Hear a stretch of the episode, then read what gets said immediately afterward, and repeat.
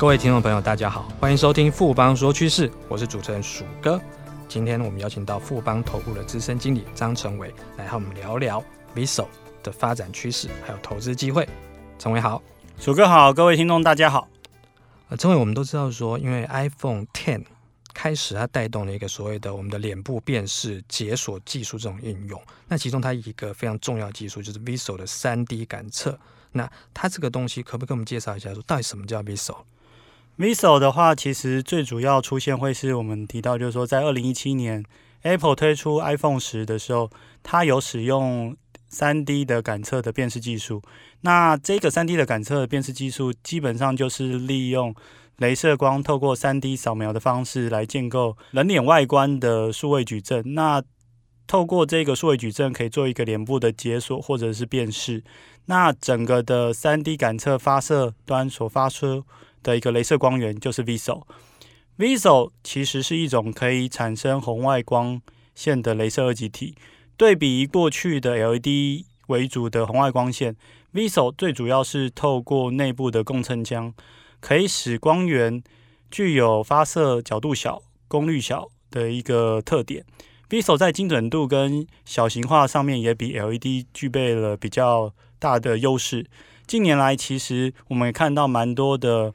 红外线的一个相机，基本上也都是用 VISO 当做一个发光源。听陈伟这样解释，我想听众朋友大概对 VISO 大概有一个基本的概念。那除了我们用在手机这种三 D 感测人脸辨识之外，VISO 是不是还有其他的应用场景可以看得到呢？不同功率的 VISO 在应用上也是会不一样的。之前 VISO 因为制成难度高，整个在中高功率的 VISO 技术也不是很成熟。所以会造成整个价格太高，应用非常的少。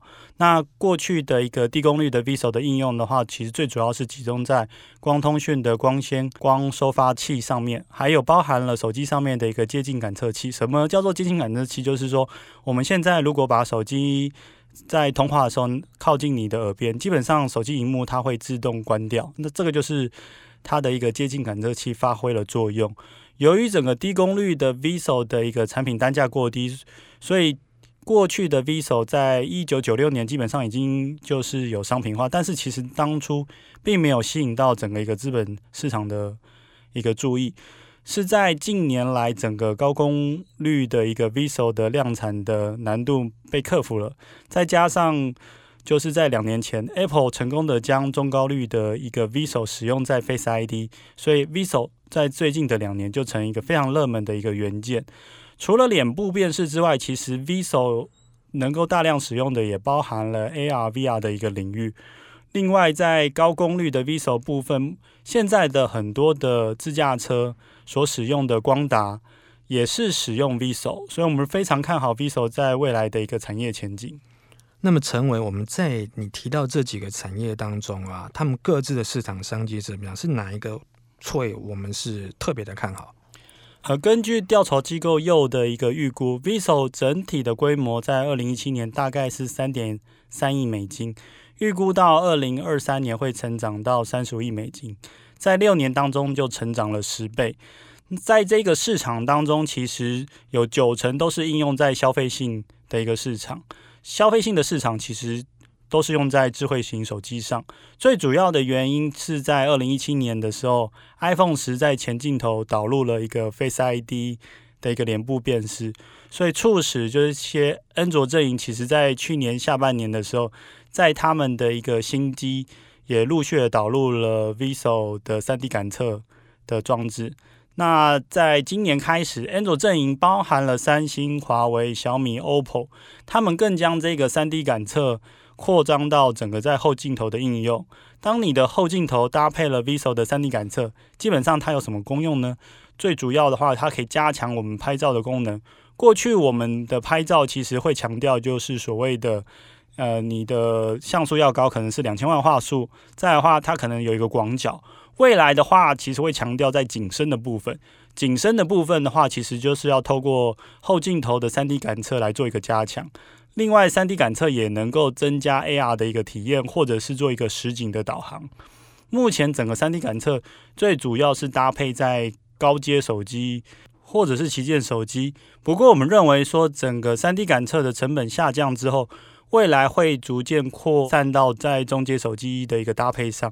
所以，我们富邦对于整个 VISO 的 3D 感测在手机前后镜头是非常看好的。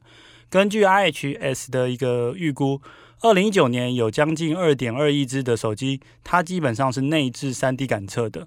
预估到了二零二零年会达到三亿只。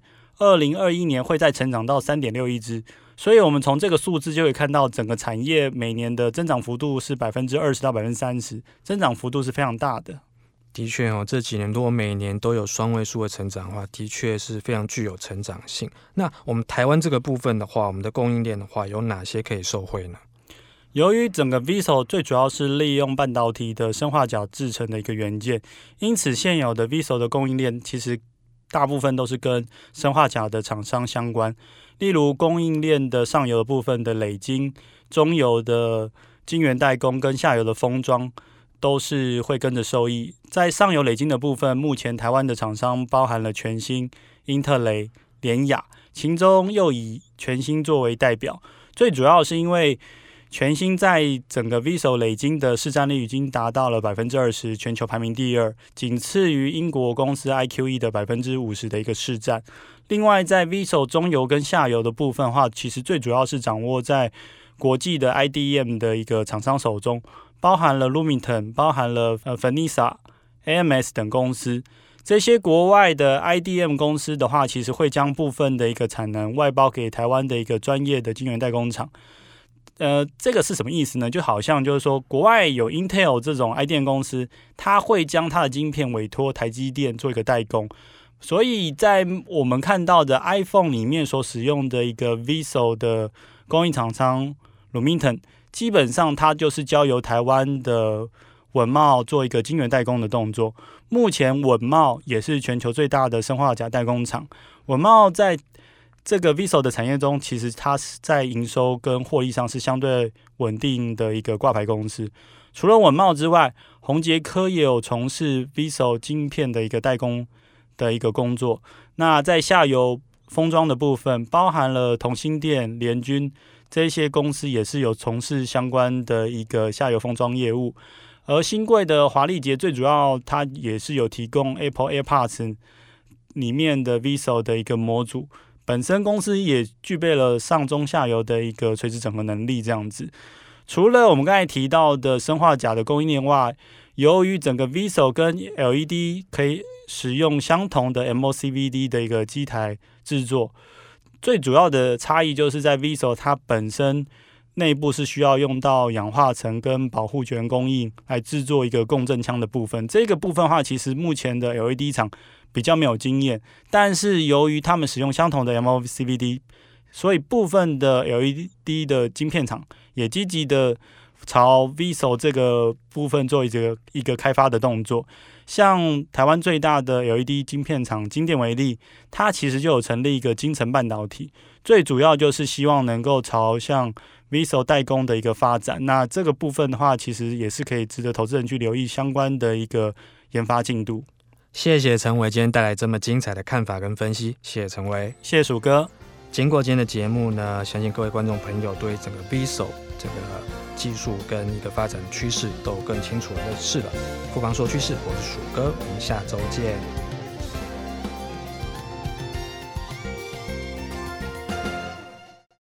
好正，好正，好正啊！你垂涎权正，心动却不敢行动吗？富邦全证真正好证，尾卖波动不调降，不被吃豆腐，百张实单好给力，不会卖不掉，提供回收好贴心，不吃龟苓膏。富邦专属全证网站，电子下单资讯同步更好掌握，投资要人帮，全证找富邦。全证为高杠杆投资商品，有机会在短期间获得极高报酬或蒙受权利金的损失。购买前请先了解相关风险及详阅公开说明书。本公司经目的事业主管机关核准之许可证照字号为经管证总字第零零零七号。